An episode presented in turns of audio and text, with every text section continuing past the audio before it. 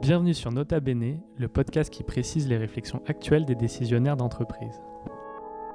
Dans chaque épisode, des experts RH vous partagent leurs analyses et leurs conseils pratiques actionnables pour vous permettre d'optimiser vos prises de décision professionnelles.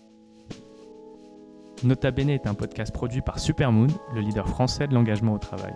Pour plus d'informations et pour obtenir une démo, rendez-vous sur le site supermood.fr. Bonjour, bonsoir, je suis Pierre Taman Lecac, votre animateur. Aujourd'hui, nous allons parler d'un sujet très important chez Nota Bene, c'est celui de l'analytique RH. C'est une notion qui suscite beaucoup de légendes, de mystères, d'interrogations, et donc il nous a semblé nécessaire de mettre les choses au point. Et dans cette mise au point, euh, j'ai le plaisir d'être accompagné de Kevin Bourgeois, CEO et cofondateur de Supermood. Bonjour Kevin. Bonjour Pierre Taman. Alors pour commencer, une question très simple, est-ce que tu peux me donner ta définition de l'analytique RH Alors ma définition de l'analytique RH, ça va être simple, c'est utiliser les données qui sont liées aux collaborateurs d'une entreprise pour en tirer des enseignements. C'est hyper simple. Il ne faut pas s'imaginer un grand matheux avec des poils sur la tête. C'est juste euh, bien savoir utiliser Excel et bien savoir récupérer la data sur les collaborateurs. C'est bien que tu parles des maths. Ça m'amène en fait à poser cette question qui est est-ce qu'il faut avoir une formation technique, que ce soit en informatique ou en mathématiques, pour pouvoir pratiquer de façon régulière l'analytique RH Alors, euh, c'est une bonne question. Euh, ça dépend de à quel point on va aller profond dans l'analytique RH. Euh, l'analytique, ça commence en euh, lisant une moyenne, tout simplement. Euh, on peut, donc là, bah, à part avoir le bac, en gros, il faut pas une grande formation. par contre, après, on peut essayer de faire des regroupements, des corrélations, ce genre de choses, vérifier statistiquement si nos données, elles sont représentatives, etc. Donc là, oui, ça demande un petit background mathématique. Maintenant, par exemple, ce qu'on fait chez Supermood, c'est qu'on abstrait cette complexité et qu'on donne que des résultats qui sont simples à lire, donc justement euh, des moyennes, des évolutions, euh, ce genre de choses. Et justement, du coup, chez les clients de Supermood, quels sont les cas d'utilisation de l'analytique RH les plus fréquents? Euh, Chez nos clients, on utilise l'analytique RH pour comprendre ce qui se passe dans l'entreprise. Et donc, comme on amène les collaborateurs à s'exprimer sur ce qu'ils vivent au quotidien, bah, on met des données là-dessus et on va analyser l'évolution de ces sentiments, de ces idées, etc. Donc on, va pouvoir dire par exemple que euh, la moyenne du sentiment de reconnaissance passe de 3 sur 5 à 4 sur 5 en 6 mois, ce genre de choses. Donc là c'est juste une évolution de moyenne. Avec Supermoon on va un peu plus loin, on va vous dire par exemple que c'est les moins de 30 ans qui sont euh, les plus attirés par la reconnaissance. C'est leur levier premier, ce genre de choses. Voilà. D'accord. Est-ce que tu pourrais nous donner un cas concret d'un client de Supermoon? Euh, ouais, je peux même en donner deux. Euh, on a travaillé avec un client sur euh, tout ce qui est graduate programme, c'est-à-dire les hauts potentiels qui sortent d'école, qui sont recrutés et pendant trois ans qui vont découvrir plein de fonctions dans l'entreprise. Et en fait, ce qui se passe, c'est qu'au bout de trois ans, ces gens ont pris une valeur marché très forte et donc ils s'en vont de l'entreprise. Et pourtant, l'entreprise a mis énormément de moyens dans eux. Donc c'est un énorme problème. Ce qu'on avait avec Supermoon, c'est qu'on a étudié mois après mois les évolutions des leviers de l'engagement de plusieurs promotions de gradués de programme. Et on s'est rendu compte que bah, la première année, c'était la découverte de l'entreprise qui était la plus importante. La deuxième, c'était la responsabilité. Et la troisième, en fait, il n'y avait plus grand-chose qui rattachait euh, ces personnes. Et donc, grâce aux data, eh ben, on, a, on a affiné euh, la, responsabilité sur plusieurs années. Euh, pareil pour l'apprentissage de ce qu'est le monde de l'entreprise. Et sur la troisième année, on a fait un truc tout bête qui est, au lieu de donner une mission de fin qui conclut les trois ans, on a plutôt ouvert sur un projet qui durait plusieurs années. Voilà. Et donc, on a réduit leur taux de départ du gradué de programme de 60%. C'est un truc énorme et ça leur a fait économiser euh, des, centaines de milliers d'euros.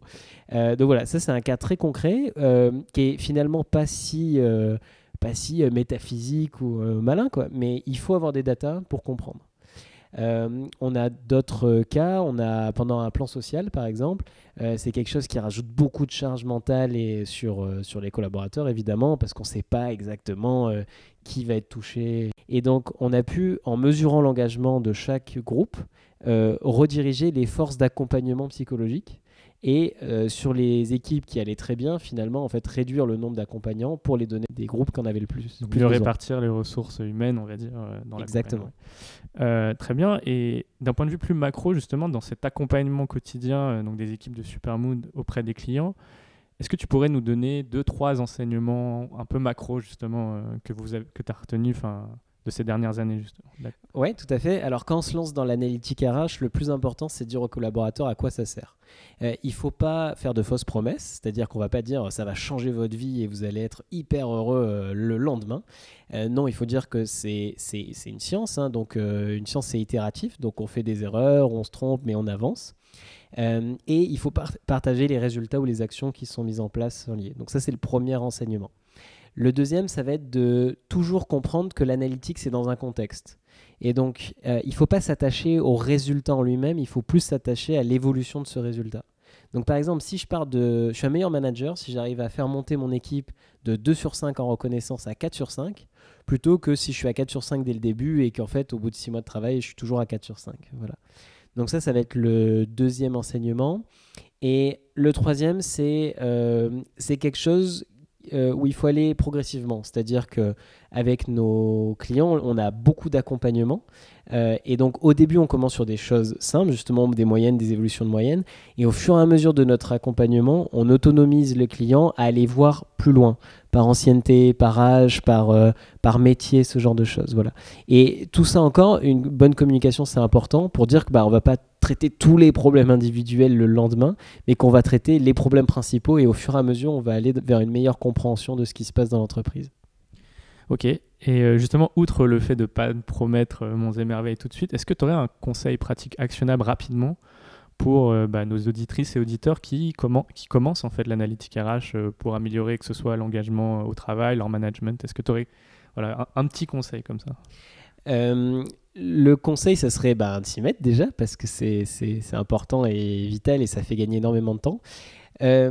c'est d'y consacrer un peu de temps c'est-à-dire qu'il y a quand même une, petite formation généralement à avoir. Mais une fois qu'on a compris, on peut le décliner très très facilement. Et euh, en fait, qu'on soit bon ou mauvais en maths, franchement, juste si on sait ce que c'est une moyenne, on peut déjà faire plein plein de choses. Donc voilà, mon, conseil, ça serait euh, de s'y mettre. Et, euh, et après, de, de, toujours lier les datas, les données brutes à un contexte. En fait, c'est pas parce qu'un manager il a 1 sur 5 que c'est un mauvais manager. C'est peut-être qu'un c'est un, un manager qui est en difficulté, c'est sûr, ça lui fait pas plaisir non plus d'avoir 1 sur 5 et euh, il est peut-être dans un contexte qui le contraint. Est-ce que euh, c'est la faute de toute l'entreprise? Est-ce que c'est sa faute personnelle, de son N plus 1, etc. Donc voilà, il faut toujours prendre euh, les datas comme une étincelle et pas comme une vérité absolue parce qu'il manque toujours un côté humain derrière. Voilà. Ok, mais c'est pour ça que même on dit que bah, l'analytique RH c'est plus une pratique culturelle que enfin, un enjeu culturel qu'un enjeu technologique au, final. Exactement, la techno, elle est là depuis des années. Euh, c'est juste que euh, maintenant, euh, il y a eu un changement culturel dans les entreprises qui fait qu'on arrive à discuter de ça et se servir de cette techno pour aider des enjeux qui, à la fin, restent humains. Je finirai par une question un peu plus personnelle, Kevin. Qu'est-ce qui t'a justement donné envie de, de cofonder une plateforme d'analytique RH comme Supermood? C'est une bonne question. Euh, comme souvent dans le, mythe fondateur des startups, euh, ça a été une histoire personnelle. Euh, j'ai eu la chance de travailler dans une super entreprise en Californie où tout était merveilleux, les, collègues étaient sympas, je, travaillais sur l'éducation, etc. Et j'en suis parti en fait au bout de 6-7 mois. Et en tirant le trait, je me suis dit, mais, mais pourquoi je suis parti? Donc je me suis rendu compte qu'il y avait des problèmes d'autonomie, de responsabilisation de mon travail. Et encore en tirant le trait un peu plus loin, je me suis dit, mais comment, en fait, mon manager pouvait me manager, sachant qu'à l'époque où je suis parti, je ne savais même pas euh, ce qui me motivait. Et donc c'est là qu'on a eu l'idée avec mon cofondateur de, de créer Supermoon, de se dire bah, en fait si on formait les gens à faire un peu d'introspection, on quantifiait cette introspection, ça permet d'objectiver les réflexions et qu'on donnait ça euh, au management, au RH, voire au CEO d'entreprise, bah, ça permettrait en fait une compréhension mutuelle beaucoup plus forte et du coup bah, des gens plus productifs et plus épanouis. Donc voilà l'histoire euh, assez simple de, de Supermoon. Merci Kevin. Merci Pierre Taman. Si vous avez apprécié cet épisode, n'hésitez pas à le partager, à vous inscrire sur nos plateformes de streaming ou encore nous laisser 5 étoiles sur Apple Podcast. Nota Bene est un podcast produit par Supermood, le leader français de l'engagement au travail. Pour plus d'informations et pour obtenir une démo, rendez-vous sur le site supermood.fr.